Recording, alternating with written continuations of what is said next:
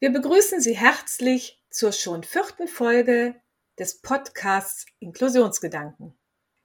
Ich heiße Adele Hoff und möchte gemeinsam mit meiner Kollegin Sigrid Thomas die Einleitung unseres Podcasts nutzen, um Sie regelmäßig über Entwicklungen aus unserem Projekt Aktion Inklusion zu informieren.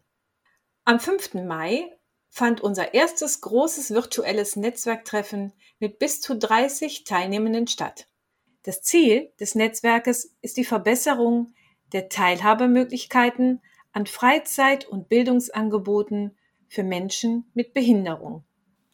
Ja, denn nach wie vor ist es ja noch so, dass es vielen Menschen mit Behinderung nicht möglich ist, an allgemeinen Angeboten in Freizeit und Bildung teilzunehmen, obwohl diese Angebote ja offen wären.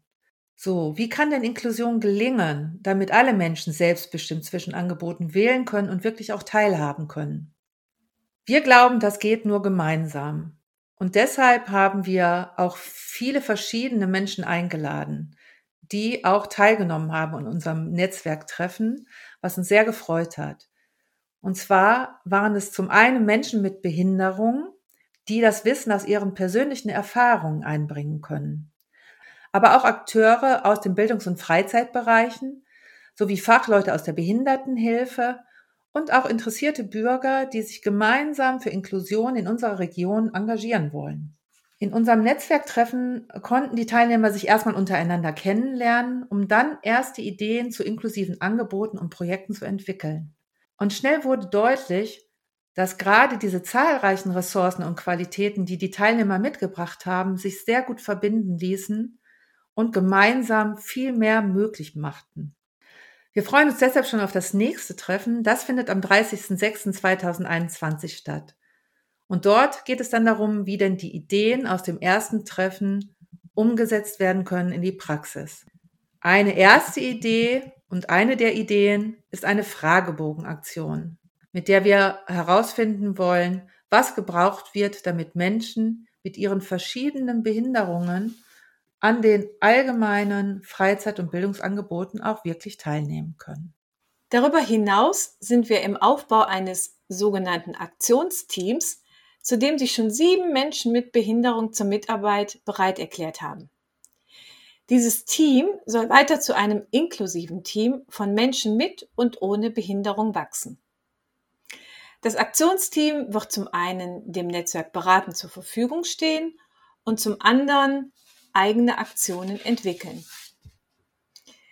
In den nächsten Podcast-Folgen werden wir über die weiteren Entwicklungen aus unserem Projekt Aktion Inklusion informieren. Nun aber leiten wir über zu unserem Moderator Steffen Linsen und seiner heutigen Gesprächspartnerin. Wir wünschen Ihnen viel Spaß beim Hören. Hallo, liebe Zuhörerinnen und Zuhörer. Ich freue mich total, dass ihr zur ja jetzt vierten Folge vom Podcast Inklusionsgedanken eingeschaltet habt und kann euch schon mal versichern, heute wird es auch wieder sehr spannend, weil wir eine, ich würde mal sagen, andere Perspektive mal ähm, zu hören bekommen in dieser Folge. Und zwar haben wir heute Clara zu Gast. Und ich möchte auch gar nicht zu viel vorwegnehmen. Vielleicht, Clara, möchtest du dich einfach kurz den Zuhörerinnen und Zuhörern vorstellen? Ja, danke Steffen, dass ich auch hier sein darf. Ähm, ja, ich bin Clara, ich bin äh, 27, wohne in Berlin und ich bin heute hier, weil ähm, ich einen gehörlosen Bruder habe, ähm, Jan, ähm, der ist 44 und ähm, ja, ich möchte so ein bisschen heute über die ähm, Behinderung, Gehörlosigkeit erzählen und vielleicht an der einen oder anderen Stelle auch so ein paar Insights geben, wie das so ist als ähm, Gehörloser oder Gehörlose, beziehungsweise dann auch ähm, als Angehörige. Klasse. Ich freue mich auf jeden Fall, deine Perspektive zu hören, deine Gedanken dazu, aber natürlich auch die Gedanken und die Perspektive von deinem Bruder, um nachzuvollziehen, was er für Barrieren im Alltag hat, wie, wie sein Alltag ausschaut. Weil ich muss ehrlich sagen, für mich ist das wirklich noch ein, ja, quasi ein unbeschriebenes Blatt. Ich habe relativ wenig ähm, Erfahrung äh, mit dem Thema Gehörlosigkeit gehabt, hatte relativ wenig Kontaktpunkte.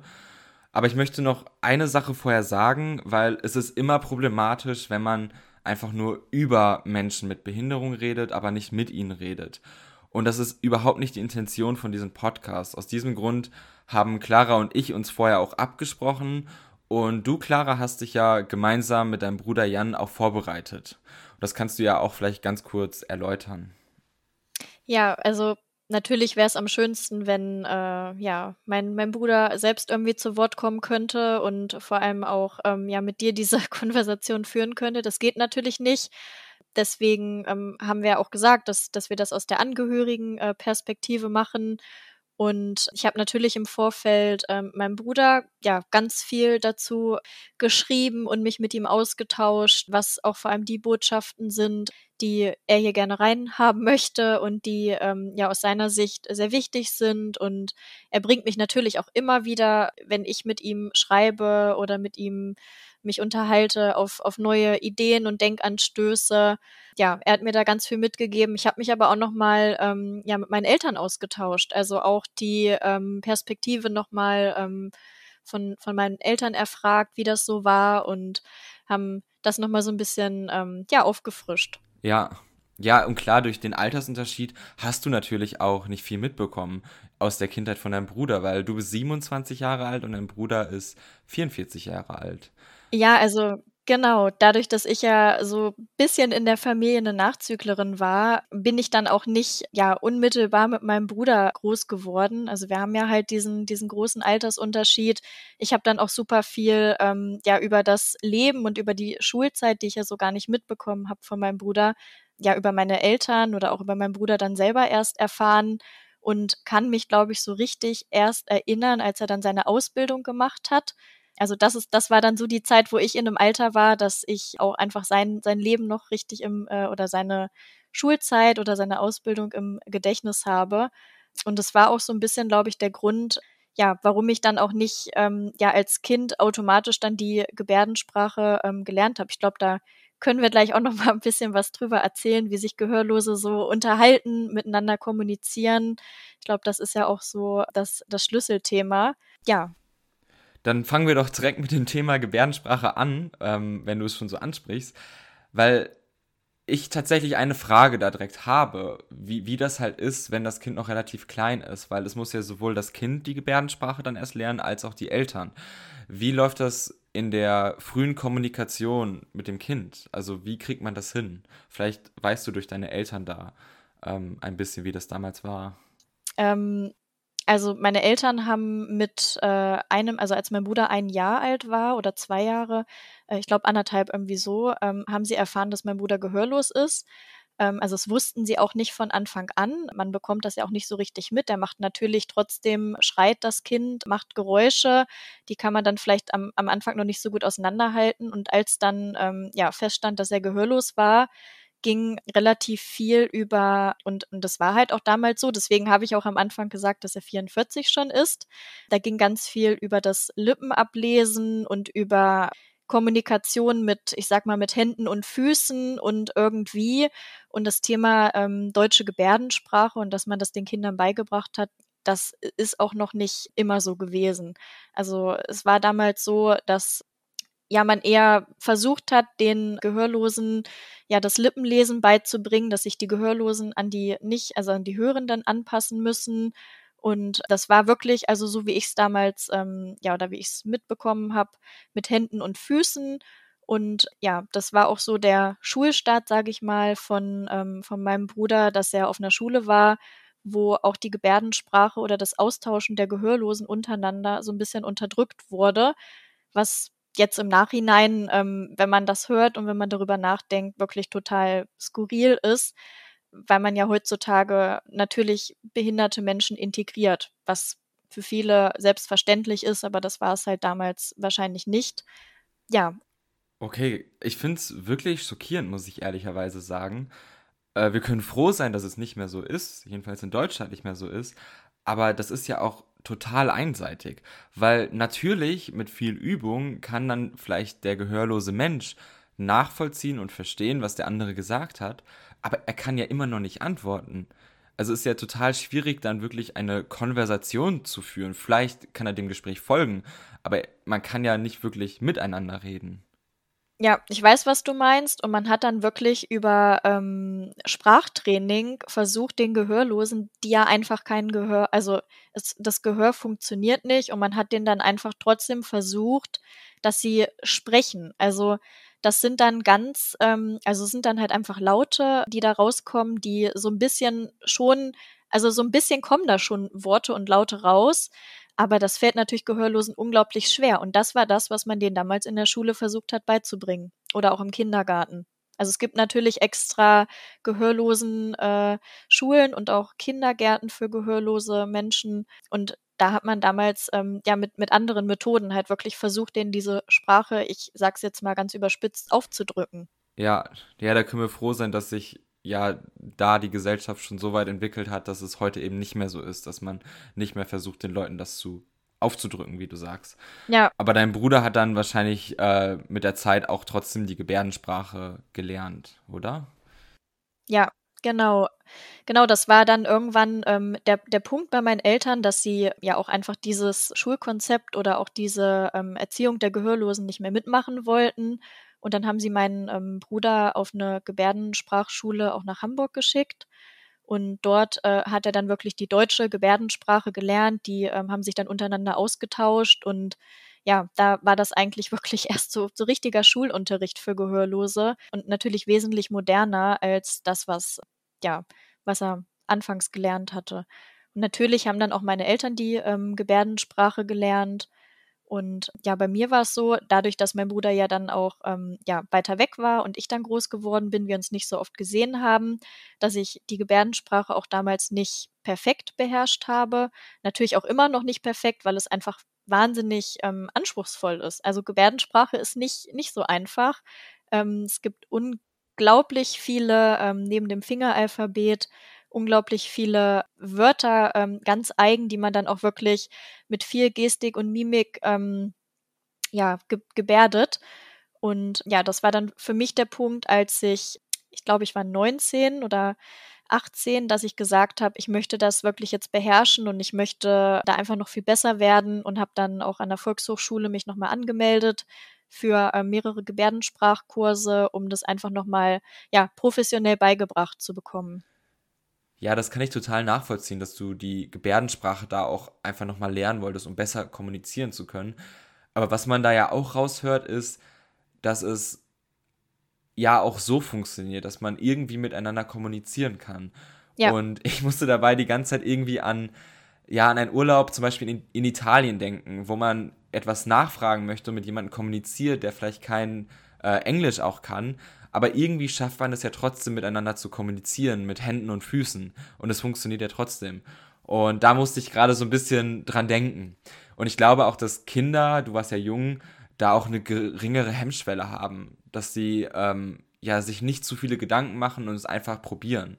Total, total.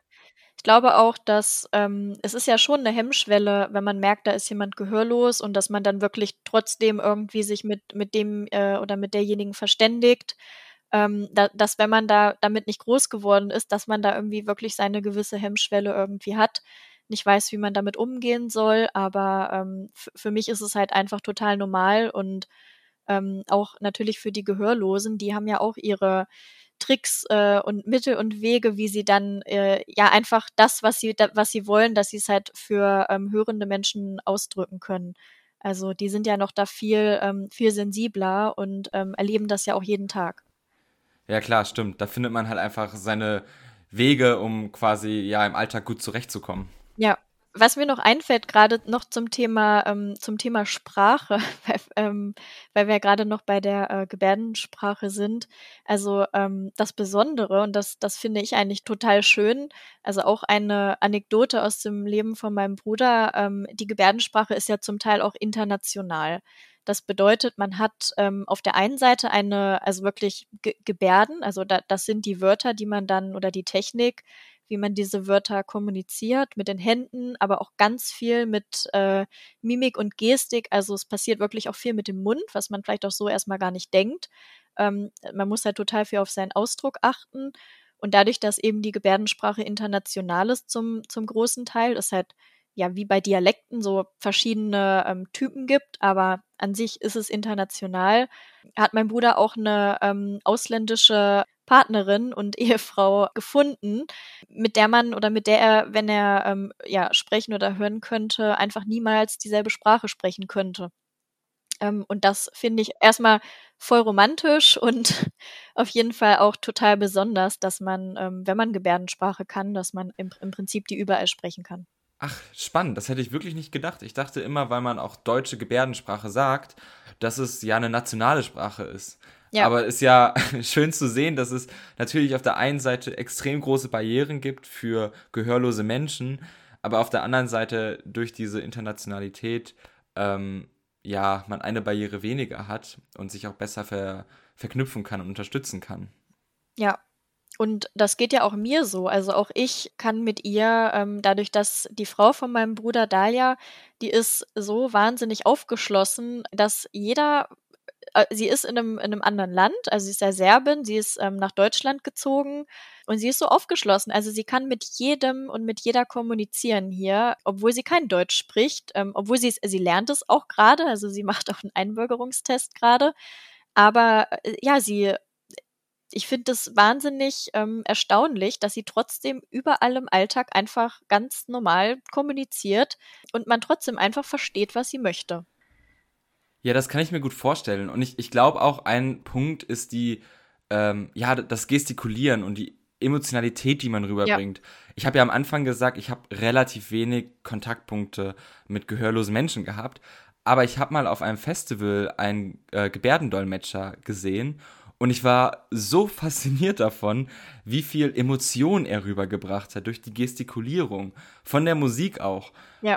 Und einfach dadurch, dass er ja mit seinem Mund, mit seinem Gesicht, mit seinem ganzen Körper ähm, sich so bewegt hat und hat, hat er einfach total viel Emotion rübergebracht. Und das fand ich spannend. Und ich glaube, das hilft auch einfach im Alltag, um Leuten ja zu zeigen, zu erklären, was man möchte, was man sagen möchte. Ja, da kommt halt ähm, viel mehr Gefühl und Leidenschaft und ähm, viel, viel, viel mehr Ausdruck rüber, als ähm, wenn, wenn wir jetzt miteinander kommunizieren. Also es gibt ja schon viele Menschen, die sehr stark gestikulieren, aber gehörlose Menschen haben einfach viel mehr Power und viel mehr Ausdruck, ja, in ihrer Art zu kommunizieren. Und das ist auch wichtig und das ist auch notwendig. Auch wenn ich ähm, mit meinem Bruder, ähm, also wenn ich mit meinem Bruder oder mit meiner Schwägerin ähm, gebärde, dann gehört halt auch immer dazu, dass man die Wörter ähm, während der Gebärde auch mit dem Mund nochmal mitspricht. Also wirklich diese, dieses vollumfängliche, ne, dass du mit den Händen das gestikulierst, dass der Ausdruck im Gesicht stimmt und dass du halt das Wort auch noch mitsprichst. Also du kannst es auch aussprechen, also das habe ich zumindest so gelernt, damit wirklich auch rüberkommt, was du sagen willst. Ja, ich finde es gerade einfach total spannend zu hören, wie Gebärdensprache funktioniert und was dabei wichtig ist. Also total interessant. Aber was ich gerade da bei mir gedacht habe, ist die Corona-Pandemie, weil ja durch diese Maskenpflicht ist es ja fast unmöglich geworden, die Gestik und die Lippen wirklich zu sehen und davon abzulesen, was die Kommunikation ja auch total erschwert. Total. Ähm, das ist ein Thema. Ähm, ich habe ja auch mit meinem Bruder im Vorfeld äh, mich nochmal ausgetauscht, ähm, was auch so die Themen sind, die, äh, die er nochmal platzieren möchte, weil er kann ja in diesem Medium auch gar nicht ähm, ja, sich zu Wort melden.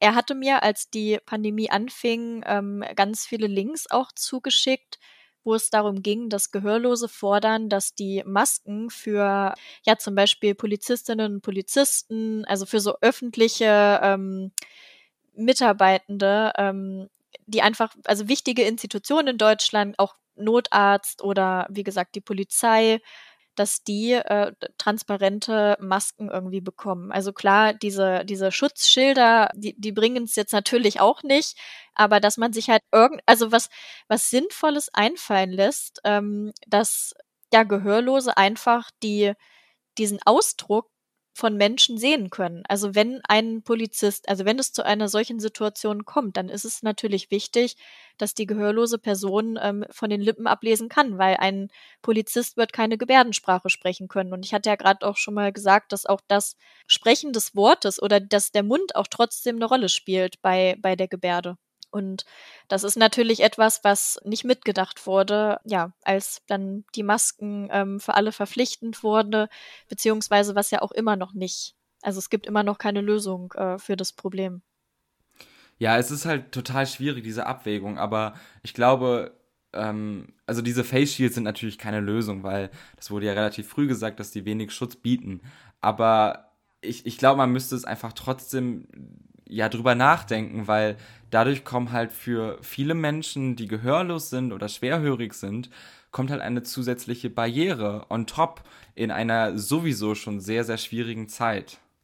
Ja, also es soll ja auch nicht ähm, praktisch diese Plastikschilder supporten, aber einfach, ähm, ja, dass man sich trotzdem Gedanken macht, wie ähm, bekommt man es denn hin, dass, dass wie gesagt, gehörlose Menschen denen, äh, also diese Möglichkeit nicht genommen wird, andere zu verstehen. Ja.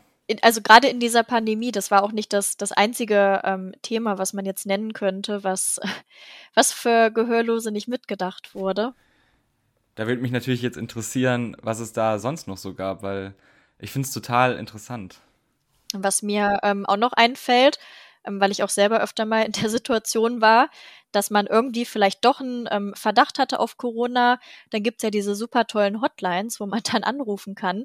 Das können die natürlich auch nicht mal eben so machen, um sich da ähm, Informationen einzuholen, wo ist das nächste, ähm, die nächste Teststelle, wo können sie jetzt mal schnell so einen Corona-Test machen, ähm, wie ist das mit der Impfung? Also da gab es ja viele Angebote auch der Bundesregierung, der Städte, Kommunen etc., aber auch die waren jetzt nicht ähm, alle für Gehörlose ausgelegt. Ja, und dann, und dann kam ja auch noch erschwerend hinzu, dass jede Region gefühlt ihre eigene Lösung hatte, ihre eigene Hotline. Und das war ja generell schon genau. total schwierig, alles zu durchblicken. Und es ist ja immer noch. Aber du bringst da gerade eine Sache mir auf dem Schirm, die ich wirklich nicht äh, ja, auf dem Schirm hatte. Äh, das Thema Telefonieren. Klar, wenn man gehörlos ist, kann man nicht telefonieren. Aber das sind zum Beispiel so Barrieren, da hätte ich nie dran gedacht, die da sind. Aber das ist ja im Alltag total wichtig irgendwo. Und ich denke, dass ihr dann als Familie da auch total unterstützen müsst. Ähm, nee, das, genau, das funktioniert nicht. Er kann natürlich ähm, also grundsätzlich ist es so, dass ähm, wir als Familie natürlich auch super eingebunden sind bei meinem Bruder. Wir unterstützen ähm, ihn und seine Frau natürlich, wo wir können und alles, was irgendwie an behördlichen Sachen zu erledigen ist, da ähm, bekommt er Unterstützung, aber eben auch durch ähm, ja gehörlosen Integration in seiner Stadt. Ähm, die dann auch als Gebärdendolmetscher, also die ihn einfach grundsätzlich unterstützen in allen Lebenslagen die dann auch begleiten äh, zu Behördengängen zum Beispiel, die auch äh, begleiten zu Arztbesuchen. Und was wirklich was, äh, also eine ganz tolle Möglichkeit ist des Kommunizierens. Ähm, es gibt die Möglichkeit, dass äh, ich als hörende Person ähm, eine Telefonnummer anrufe. Auf der anderen Seite sitzt ein Gebärdendolmetscher. Ähm, mein Bruder macht dann eine ja, ein, ein Videocall sozusagen mit dem Ge Gebärdendolmetscher. Ja, und gebärdet halt dem, dem Dolmetscher, was er rüberbringen will. Und auf der anderen Seite, ja, bringt dann die Dolmetscherin oder der Dolmetscher das dem Hörenden am Telefon rüber. Und das finde ich, also das ist eine total klasse Möglichkeit, um genau da ein bisschen selbstständiger auch zu werden und nicht immer darauf angewiesen zu sein, dass einem da jetzt jemand konkret hilft. Alles, was so private Telefonate angeht, ist aber kostenpflichtig für Gehörlose. Das ist schon mal, äh, das ist, es ist schade. Also es gibt tatsächlich viele Institutionen, zum Beispiel ähm, ich glaube, also bestimmte Ämter in Deutschland, die das extra eingerichtet, also die da eine Kooperation haben, wo dann die Gehörlosen nichts für zahlen oder auch, was ich mich, wo ich mich jetzt auch nochmal informiert habe im Vorfeld, auch ähm, der Notruf, den kann man auch theoretisch darüber absenden. Natürlich vorausgesetzt für meinen Bruder, er hat da Internet, wo auch immer dann ein Notruf abgeset äh, abgesetzt werden muss. Ja. Oder halt eben auch, ähm, dass man natürlich auch in der Lage ist, in dem Moment wirklich diesen Videocall auch durchzuführen. Das ist ja schon noch etwas mehr Aufwand, als einfach mal schnell irgendwo anzurufen. Aber diese Möglichkeit gibt es und da würde ich, also da wünsche ich mir einfach, dass man das auch viel mehr ausbaut. Also dass viel mehr Behörden ja auf, auf diesem Weg ähm, den Gehörlosen das kostenlos zur Verfügung stellen, dass, dass mehr angebunden werden und eigentlich grundsätzlich würde ich mir auch wünschen, dass für Gehörlose das umsonst ist. Also dass dieses ganze ähm, System, was ich da gerade erklärt habe, dass das einfach kostenfrei ist. Ja, also erstmal ist es ja natürlich wirklich klasse, dass es so einen Service gibt, dass dadurch ja die telefonische Kommunikation für gehörlose Menschen erleichtert werden kann. Aber ich stimme dir auch total zu, dass es ein Unding ist, dass sowas kostenpflichtig ist. Und ich hoffe sehr, dass sich in den nächsten Jahren da auch was wandelt und mehr Städte sowas kostenlos anbieten. Ich werde natürlich die Information zu diesem Service auch in die Folgenotizen schreiben, dass falls gerade jemand zuhört, der Interesse daran hat, einfach in die Folgenotizen gucken und da kann man sich weitere Informationen dazu holen. Und es ist natürlich auch klasse, dass es diese Dolmetscher gibt, die helfen, eben bei den behördlichen Gängen oder bei sonstigen alltäglichen Situationen, ähm, ja, die Barrieren abzubauen, dass es den gehörlosen Menschen irgendwie einfacher gemacht wird. Total. Aber es sind ja nicht nur, also ich habe ja gerade relativ spezifische Themen genannt, wie zum Beispiel ähm, Arztbesuche oder auch Behördengänge oder sowas. Aber du hast es ja eigentlich, hast du diese Barriere ja in jeder Alltagssituation, wenn du nicht mit anderen Gehörlosen zusammen bist. Also beim Einkaufen, ähm, egal wo du dich in der Öffentlichkeit aufhältst, du äh, bist ja immer irgendwie in Interaktion ähm, oder viel mit, mit anderen Menschen. Also auch alleine schon, ähm, wenn du dich mal in die Situation hineinversetzt oder auch die Zuhörerinnen und Zuhörer, dass ihr, ja, dass ihr beim Einkaufen seid, auch an der Kasse steht und ihr einfach eine gehörlose Person ansprecht. Und da kommt ja erstmal gar nichts zurück, weil wie auch, ne? Die, die, die sehen das wahrscheinlich nicht, sie hören es natürlich nicht und werden dann, ähm, also was würdet ihr denken? Also ich würde denken, das ist ja total unfreundlich. Ähm, wieso reagiert die Person nicht auf mich? Ignoriert die mich? Wie das so manche Menschen sind, die nur mit Kopfhörern durch die Gegend laufen, die dann auch nicht ansprechbar sind, wie ich das ähm, auch manchmal mache. Aber ja, gehörlose Menschen erwecken den Anschein, sie wären unfreundlich, weil sie nicht reagieren, weil sie nicht Hallo sagen können, weil sie nicht Danke sagen können. Ja, und das ist natürlich etwas, wo meiner Meinung nach ja auch die Gesellschaft so ein bisschen ähm, ja sensibler sein muss, dass man eben halt auch in, so einer Situation ist, dass man vielleicht kein Hallo bekommt, dass vielleicht die Gehörlo also eine gehörlose Person dahinter steckt und dass man ähm, auch ein, ein Hallo oder ein Danke oder ein Tschüss, dass man das auch äh, nonverbal, also durch, durch Körpersprache ähm, oder durch, also das sind ja ganz einfache Handzeichen, die kennt ja auch jeder, ähm, ein Winken und ein ähm, Hallo aussprechen dabei oder auch ein Danke, das, das kriegt man ja auch, auch so hin, dass, dass man da vielleicht einfach auch ein bisschen im Alltag sensibler wird. Klar, also ich, ja, wahrscheinlich würde ich denken, was für eine unfreundliche Person. Die sagt nicht mal Hallo oder sowas. Oder bedankt sich. Ja. Und ich dachte gerade auch, wenn ich jetzt zum Beispiel als Kassierer hinter einer Kasse sitze und da kommt dann jemand und winkt mir nur so zu und sagt nichts, da würde ich ja auch direkt denken, okay, was ist das denn für einer? Ja. Ich würde es halt nicht hinterfragen, weil wir so gesellschaftliche Normen haben wie, hey, ich sag guten Tag, ich sag Hallo, ich sag Danke, bitte. Aber sowas wirkt ja einfach direkt sehr komisch und man hinterfragt es auch einfach nicht, weil man eben so wenig Kontakt hat, beziehungsweise man macht sich so wenig Gedanken darüber. Total. Und das, ich meine, das ist ja schon auch eine Form von äh, Diskriminierung, wenn man dann, also wenn eine gehörlose Person ähm, einfach dann ja, stigmatisiert wird, aber auch einfach ja, als, als unfreundlich wahrgenommen wird. Und wenn du das aber ganz oft im Alltag erlebst, dass, dass du das Gefühl hast, andere Menschen finden dich per se unfreundlich, weil du nicht äh, Hallo und Tschüss zurücksagst, ja, das ähm, stelle ich mir auf jeden Fall auch ähm, ja, als nicht so, nicht so schön vor. Obwohl ich da natürlich aus Erfahrung weiß, dass äh, mein Bruder oder meine Schwägerin durch, ja, einfach weil sie diese oft, also diese Körpersprache halt auch haben, ähm, dass man das schon relativ schnell auch merkt, dass sie ja gehörlos sind und dass, dass man dann anders kommuniziert. Also sie, sie als gehörlose Person machen dann auf sich aufmerksam. Ja, ja, aber, aber nichtsdestotrotz finde ich, muss da halt einfach mehr Bewusstsein auch da sein. Es muss mehr hinterfragt werden können, dass man sowas auch feststellt, weil äh, ich ehrlicherweise kriege gerade einfach total neue Perspektiven auf das ganze Thema Gehörlosigkeit, die ich vorher nicht hatte. Und also ich kenne es ja zum Beispiel von mir, ich sitze im Rollstuhl, aber kann auch mit Krücken laufen. Und ich habe es schon häufiger mhm. erlebt, dass wenn ich dann im Rollstuhl bin und meine Beine zum Beispiel bewege äh, oder da mit Krücken aufstehe, werde ich blöd angeguckt oder manchmal kriege ich auch einfach blöde Kommentare, wo Leute dann sagen, oh, der Simulant hier. Und es, weiß ich nicht, in der Gesellschaft ist halt immer noch wirklich so ein ja sehr einfaches Denken vom, von der, vom Thema Behinderung. Total, Wenn man ja. behindert ist, sitzt man entweder im Rollstuhl oder man ist blind, so nach dem Motto.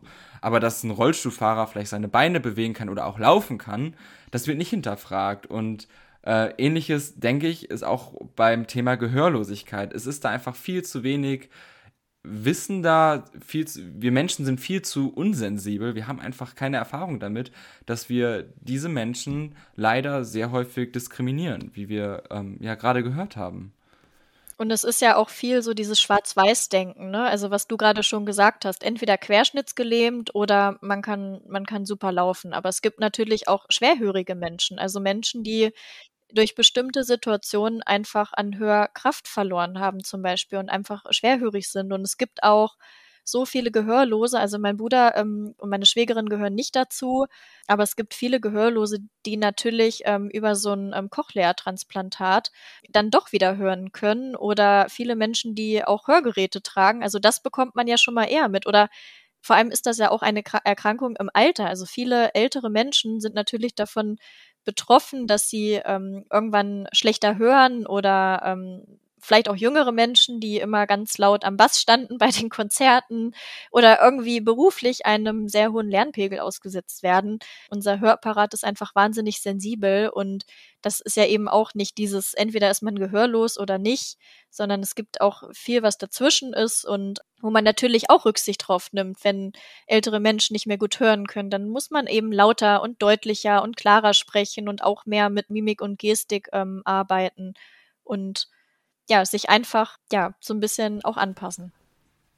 Ja, ja, dieses Schwarz-Weiß-Denken ist einfach nie gut.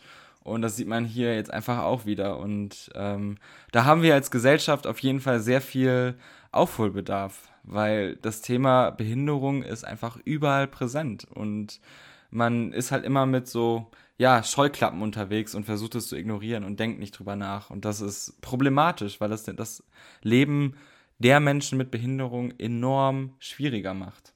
Und ich kann mich auch nicht davon freisprechen. Ich habe ja am Anfang gesagt, dass ich wenig Kontaktpunkte mit dem Thema Gehörlosigkeit hatte vorher und finde es dementsprechend gerade super spannend, weil ich das Gefühl habe, ich bin auch viel mit Scheuklappen durch die Welt gegangen. Ich habe mir nicht so viele Gedanken über manche Dinge gemacht und bin ehrlicherweise ein bisschen sprachlos darüber, wie viele Barrieren es eigentlich gibt, die ich nie gedacht hätte, die es geben könnte für äh, ja, gehörlose Menschen. Ja, total. Ähm, versetz dich mal in die Situation, du ähm, bist an einer ja, stark befahrenen Ampel und du äh, auf einmal kommt, kommen Sirenen im Hintergrund ähm, und, und du stehst da und es wird grün. Was machst du? Ähm, also als Hörender würde ich auf jeden Fall stehen bleiben und erstmal gucken, von wo der Rettungswagen oder die Polizei kommt. Genau, du würdest stehen bleiben, ja, und was machst du, wenn du gehörlos bist? Ähm, du rennst natürlich über die grüne Fußgängerampel drüber oder auch als, ähm, ja, wenn du im Auto sitzt, ne, mein Bruder fährt ja auch Auto, der muss natürlich zehnmal so ähm, genau gucken und so gut gucken, weil er ja nicht hören kann. Ähm, also auch wenn hier niemand anhubt oder so, das, ne, das, das Gefahrensignal, das hört er halt nicht. Ja, vor allem auch schon für Hörende ist es super schwierig, zu lokalisieren, von wo das jetzt kommt. Man, man bleibt halt einfach stehen und weil man es halt einfach super schwer einschätzen kann. Aber dafür, ähm, ja, aber dafür, wenn du es nicht, ähm, also wenn du irgendwo nur hörst, da ist die Sirene, dafür ist es ja da, dass du einfach stehen bleibst und dass du, wenn du im Auto bist, dass du einfach auch ran zur Seite fährst, Platz machst. Ähm, Gehörlose haben da einfach keine Möglichkeit. Und was ich so schade finde, ist, ich meine, das sind auch Dinge, die, die habe ich nicht unmittelbar auf dem Schirm. Das sind Sachen, die mir mein Bruder auch erzählt hat, wo ich dann selber schockiert war, dass das wirklich so ist. Und da, es gibt auch Möglichkeiten, es gibt auch Versuchsreihen, ähm, wo sie das, ähm, wo sie das ähm, ja schon mit äh, Warnsignalen ähm, an der Ampel oder sowas, dass sich dann praktisch die Rettungswagen ähm, dann ver verbinden mit den Ampeln, die dann auf Rot schalten und so. Das gibt es alles und technisch ist das auch alles äh, möglich. Man muss es nur wollen, man muss es umsetzen und man muss vor allem ja diesen Respekt vor gehörlosen Menschen haben, dass man sie ähm, schützt in so einer Situation. Ja, da bin ich ganz bei dir und kann es auch überhaupt nicht nachvollziehen, warum sowas nicht gemacht wird, um ja gehörlose Menschen, aber auch natürlich schwerhörige Menschen im Straßenverkehr zu schützen. Das ist ja wirklich eine potenzielle Gefahr. Ja. Aber Clara, um den Rahmen von dem Podcast jetzt nicht zu sprengen, würde ich gerne das Thema wechseln und auf das Thema Ausbildung zu sprechen kommen. Du hattest am Anfang von der Folge erzählt, dass dein Bruder Jan eine Ausbildung gemacht hat. Und das fände ich einfach auch mal spannend zu hören, ja, wie das so ist, eine Ausbildung als gehörloser Mensch zu machen und vor allem auch zu hören, was er gemacht hat. Genau, also mein Bruder äh, ist gelernter Tischler. Das heißt, er hat eine Ausbildung ähm, ja, im, im Nachbarort gemacht als Tischler. Und ja, wenn ich mich so zurückerinnere, das waren auch so die ersten ja, Erinnerungen, die ich als, als kleines Kind ähm, habe ähm, von meinem Bruder. Er hat super viel ähm, damals mit Holz gebaut, auch für mich ganz viel äh, für, für mein Kinderzimmer in dieser Zeit. Und wenn ich jetzt darüber nachdenke, ähm, ich weiß nicht, warst du schon mal in einer, in einer Tischlerei, also in so einer richtigen Tischlerei mit, mit Fräsen und mit äh, diesen großen Geräten und hast du das mal gesehen? Ja, also ich war schon mal in einer Tischlerei, aber jetzt wirklich keine große Tischlerei, sondern wirklich nur so ein, äh, ja, paar Personenbetrieb. Ja, ja, also das, das war halt auch, also es war jetzt auch keine Riesentischlerei, aber ähm, ich war tatsächlich damals auch wirklich bei ihm im Betrieb vor Ort und das ist einfach wahnsinnig großes, schweres, gefährliches Gerät und die, ähm, also er war der einzige Gehörlose, ähm, der dort diese Ausbildung gemacht hat.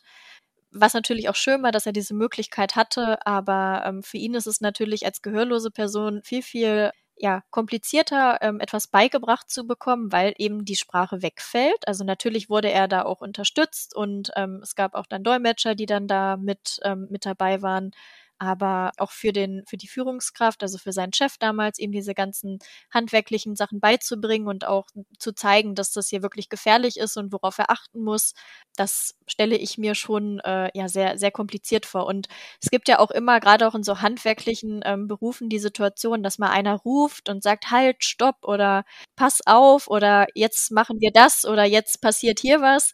Und das fällt halt alles weg. Und ja, das wenn du da ähm, also wenn er dann praktisch da am Arbeiten war, dann kann man da nicht mal so reinbrüllen, ja, hey, pass mal auf oder so, ne? Du musst ihm das durch, äh, man kann doch nicht von hinten ankommen und ihn dann so antippen. So, das erschreckt eine Person ja dann auch, ne? Also du musst da wirklich irgendwie wahnsinnig sensibel vorgehen, um diese Sicherheitsaspekte einem da auch beizubringen. Ja, also das kann ich, das, das so viel zu seiner Ausbildung, aber er hat es ja bestanden. Ja, und vor allem, ich finde es auch einfach wirklich toll, dass er das gemacht hat, worauf er Lust hat. So sollte es ja sein, aber ja. häufig wird dann ja gesagt, so, hm, mit deiner Einschränkung würde ich eher das und das machen, aber er hat das durchgezogen, trotz dieses Mehraufwands und dieser Mehrarbeit. Und das finde ich einfach klasse. Ja, total. Ähm, also das hat ihm auch schon immer Spaß gemacht. So was Handwerkliches liegt ihm auch ähm, total.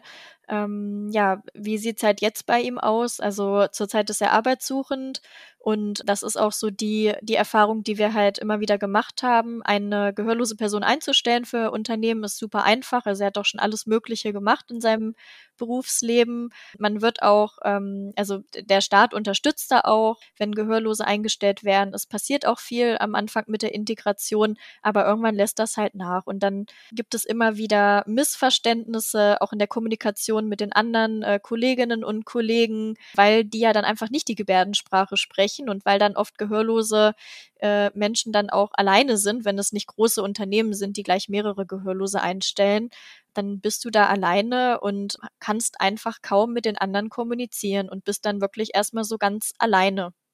Und das führte halt wirklich in der Vergangenheit immer wieder zu viel Missverständnissen, zu ja, schlechter Kommunikation und ähm, natürlich auch so ein bisschen Ausgrenzung dann äh, der, der anderen und ähm, auch wenig ähm, ja, Mitgefühl ähm, des Arbeitgebers. Die wollen natürlich auch, dass da einfach die Arbeit reibungslos funktioniert, aber mit Gehörlosen ist das nicht wie, wie am Fließband. Also man muss halt auf diese Menschen eingehen und sich wirklich viel äh, mit der Integration äh, Mühe geben. Und das war so ein bisschen das, was ihm leider immer wieder auf die Füße gefallen ist, dass es am Anfang immer auch gut geklappt hat, aber einfach auf die Dauer immer Kommunikationsschwierigkeiten da waren. Und da ist so ein bisschen auch der Appell, da muss einfach noch viel mehr passieren. Und auch mein persönlicher Wunsch wäre, dass Gehörlose da, bevor es dann wirklich auch zu ähm, Kündigungen kommen oder zu einem, äh, zu einer Auflösung von einem Arbeitsvertrag, dass man da vorher noch viel mehr ähm, dass da viel mehr eingegriffen wird. Also dass auch die Sozialämter da noch viel sensibler sind und sagen, dass es da bestimmte, also ich, ich überlege jetzt einfach mal, was man machen könnte. Vielleicht wirklich nochmal so Maßnahmenpakete hat, bevor es dann, ähm, bevor man sich dann da aus dem Arbeitsverhältnis oder vom Arbeitsverhältnis trennt, dass man da, ich weiß nicht, wirklich so ja, ein Paket hat an, an Maßnahmen, die man noch, die man halt vorher noch irgendwie machen kann. Oder dass man auch wirklich mehr Jobmöglichkeiten für Gehörlose schafft. Also dass das staatlich äh, unterstützt wird. Ja, da bin ich voll bei dir. Und ich stelle es mir halt auch einfach super schwierig vor, in einem ja, handwerklichen Team, sage ich mal, wenn da halt einfach Leute sind, die, ja, ganz äh, platt gesprochen, die keinen Bock auf große Veränderungen haben ja. und dann auch nicht ja. so auf ähm, ja, die gehörlose Person eingehen, dann ist halt diese Person zum Beispiel in den Pausen ganz alleine und muss sich selber beschäftigen oder weil es mit der Teamarbeit nicht so gut funktioniert, dann ja, dann muss man halt alleine arbeiten und das ist ja auch nicht Sinn der Sache und dann macht der Job ja auch überhaupt keinen Spaß, wenn man überhaupt keinen Austausch miteinander hat und zusammenarbeiten kann und einfach nur stur seine Arbeit macht. Ja, es ist halt einfach total schwierig, was man da halt machen kann. Total, total. Und ähm, also wahrscheinlich ist der Schlüssel, dass man wirklich mehrere Gehörlose reinholt und sich auch als Arbeitgeber ganz professionell auch Gedanken vorher macht. Also bevor man eine äh, gehörlose Person einstellt und sagt, okay, ich mache das jetzt hier mal, möchte mich da ähm, um Integration bemühen, dass man das auch mit einem gewissen Konzept dahinter tut, begleitet und ähm, ja, vielleicht auch nicht nur einen Gehörlosen, ähm, sondern einfach mehrere einstellt ähm, und sagt, okay, ich möchte hier auch was für die Gesellschaft tun, gebe diesen Menschen eine Chance, aber ähm, mache mir einfach ein paar mehr Gedanken davor, wie ich sie an die richtigen Positionen bringe, wie ich sie wirklich richtig integriere. Und dann muss natürlich, wie du schon sagtest, auch das Team dahinter mitmachen wollen. Ja, und man muss die Leute natürlich dann auch fördern und fordern, dass sie halt auch Möglichkeiten haben, mehr zu schaffen, weißt du, nicht nur stumpf ihre Arbeit zu machen. Und das ist ja auch wieder so ein Thema. Man, auch wenn man eine Behinderung hat, will man ja was erreichen. Es geht ja nicht nur darum, das Ziel des Lebens ist ja nicht nur einen Job zu finden, sondern man will ja auch was erreichen in seinem Job. Das ist ja auch noch wichtig dabei. Und es ist einfach schade und deprimierend, sowas zu hören. Und ich hoffe sehr, dass dein Bruder bald ein, ja, eine bessere Arbeit findet, wo er auch wieder aufgehen kann, wie in der Tischlerei. Ja. Okay, Clara, wir haben jetzt schon wirklich viele Themen besprochen und ähm, so langsam kommen wir auch zum Ende von diesem Podcast. Aber eine letzte Sache würde mich tatsächlich noch interessieren. Wir haben zwar schon viel deine Perspektive auch gehört, aber mich würde noch mal konkret interessieren, ja, wie es für dich war, ein oder wie es für dich ist, eher gesagt, einen gehörlosen Bruder zu haben. Ja, also natürlich, ich bin ja damit aufgewachsen. Also die Behinderung ist ja nicht plötzlich aufgetreten bei meinem Bruder. Ich kenne ihn nur so und ähm, es ist natürlich was Besonderes, weil ich mit meinem Bruder ähm, ja anders kommuniziere als mit anderen Menschen und ich kommuniziere ja auch nur mit ihm so. Und das, das ist natürlich was, was ganz anderes. Und man ähm, wächst da ja auch als Familie total zusammen. Also uns alle verbindet das. Und wir wollen natürlich auch meinen Bruder, ähm, wenn wir dann Weihnachten zusammensitzen oder an Geburtstagsfeiern, wir, wir wollen natürlich auch die, ähm, die gesamte Runde zusammenführen und integrieren. Und das ist natürlich auch einfach ähm, in der Familie ja auch ja, eine Herausforderung, alle Gesprächspartner dann irgendwie zueinander zu führen. Ähm, meine Oma zum Beispiel ist ähm, vor ein paar Jahren ähm, sehbehindert geworden. Also sie ist ähm, fast blind. Und ähm, das hat natürlich dann, also ja, zu einer großen Dramatik geführt, weil mein Bruder kann sich ihr nicht mitteilen. Also, ne, er kann ähm, sich ja nicht mit Gebärdensprache äußern und mein Bruder, weil meine Oma es nicht sehen kann. Meine Oma wiederum kann ja ihm auch nichts vermitteln, weil weil sie ähm, ja ihn nicht sieht. Also das ist natürlich ähm, gerade auch bei so Familienveranstaltungen oder sowas total schwer, dass wir die beiden dann auch miteinander, ja, dass die beiden miteinander kommunizieren können. Das läuft dann auch viel über uns. Ähm, dass wir so ein bisschen dann auch übersetzen und ähm, dass so total die gemischte Kommunikation wird am Tisch. Also wirklich auch sehr, sehr bunt. Und ich, ich kann nur sagen, ähm, was bedeutet es, eine ja, Angehörige von ähm, einem gehörlosen Bruder zu sein? Ich bin in viele Dinge einfach bei ihm sehr dolle ein, also angebunden oder eingebunden, die mit Kommunikation zu tun haben, dass, dass ich mich da einfach auch drum kümmere, aber auch meine Eltern sich da sehr, sehr viel drum kümmern. Das wird auch immer so sein. Also, dass wir sind halt nicht hundertprozentig ähm, integrativ in Deutschland und das führt halt dazu, dass Angehörige dann dolle unterstützen müssen. Und es gibt ja immer wieder Situationen, ähm, da, da wird halt auch ja bestimmte schriftliche Sachen nicht richtig verstanden. Und da müssen wir dann eben auch helfen und ähm, ja, das aufklären und ähm, ja. Es ist halt eine ja viel engere Beziehung auch. Ja. Und eine andere Art der Beziehung, würde ich mal sagen ja, es, es ist einfach anders. Also es ist besonders und ähm, ich, ich kenne es ja, ich kenne es ja auch nur so, dass mit meiner Oma kam halt eben dazu. Das, das ist auch total schade. Aber ähm, auch mein Bruder besucht ja noch meine Oma und ähm, ich, also irgendwie kommunizieren sie miteinander. Ich weiß nicht wie, aber meine, also es, es funktioniert irgendwie doch noch auf einem gewissen Level. Ähm, und das finde ich ja auch immer total überraschend, weil wenn man will, dann geht das auch irgendwie. Und ähm, ja, es ist einfach ein, ein sehr dolles Unterstützen innerhalb der Familie. Also ich unterstütze halt meinen Bruder, meine Schwägerin, mache auch mit ihr die, äh, also wenn sie ihren Deutsch-Integrationskurs macht, ähm, helfe ihr da und ähm, wenn ich irgendwas habe, ähm, dann unterstützt mich mein Bruder. Also wenn ich ihm schreibe, bitte und hilf mir mal hier beim Umzug oder kannst du mir mal da was bauen oder kannst du mir das reparieren oder so, der ist der Erste, der dann so, der, der sagt dann sofort ja und macht und kümmert sich und ähm, das, das ist einfach etwas, man verlässt sich da innerhalb der Familie drauf. Und sowas ist halt unglaublich wertvoll, wenn man sich aufeinander verlassen kann ja. und ähm, ja, und sich gegenseitig unterstützt in allen Lebenslagen. Gerade, also das kann ich ja auch aus meiner Perspektive sagen, gerade wenn man eine Behinderung hat, ist es einfach wertvoll, wenn man eine starke und unterstützende Familie hinter sich hat und immer weiß, dass sie für einen da sind. Ja, man lernt auch, also man, man lernt voneinander. Ich kann so viel von meinem Bruder lernen, ähm, auch was den Umgang mit anderen Menschen angeht, weil er einfach dadurch, dass er so anders kommuniziert ähm, und auch meine Schwägerin ähm, anders kommuniziert, kann ich einfach von den beiden super viel lernen. Was Kommunikation angeht, was mir wiederum ja auch hilft.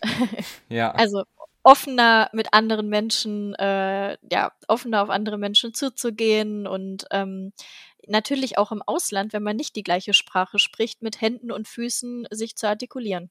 Das klingt wirklich toll und äh, ich muss sagen, du konntest mir heute auf jeden Fall wirklich eine ganz neue Perspektive auf das Thema Gehörlosigkeit ermöglichen und äh, ich habe viel mitgenommen aus dieser Episode.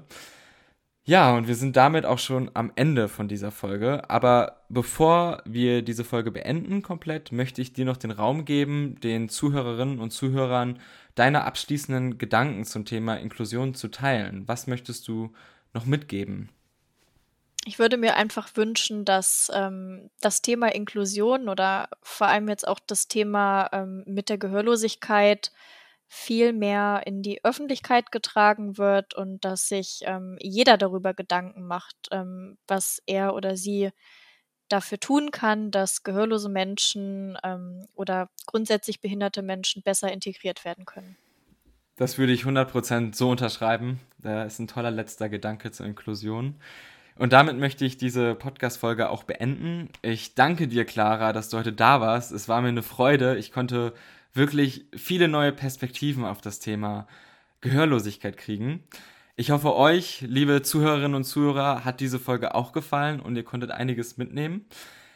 Ich bedanke mich, dass ihr bis zum Ende jetzt dabei wart und würde sagen, wir hören uns in der nächsten Episode von Inklusionsgedanken. Ciao!